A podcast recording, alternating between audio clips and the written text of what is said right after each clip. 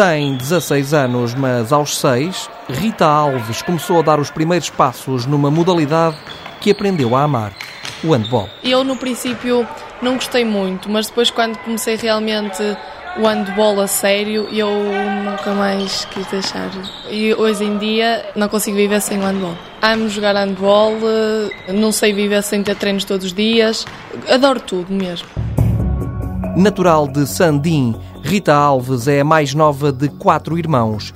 Iniciou-se no handball ao serviço do Módicos, um clube de Vila Nova de Gaia que representou durante oito épocas, mas depois mudou-se para o Maia Stars, onde já está há dois anos. Tenho um treinador daqui de Sandim, que é onde eu moro, que me leva todos os dias para a Maia fez contrato com o meu clube em que me leva todos os dias para lá. Rita mede 1,83m, o que não é nada mau para a média das mulheres portuguesas.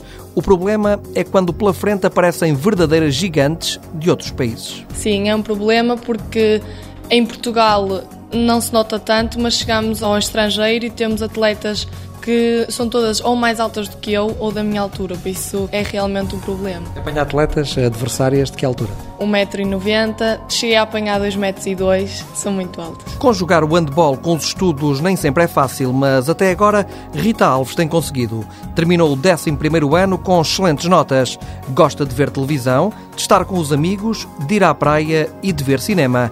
E não hesita na hora de escolher o ator preferido. Brad Pitt, gosto muito dele, é muito giro. À mesa, esta jovem atleta não parece muito exigente. Gosto muito de massa, e dá muita energia e é o melhor.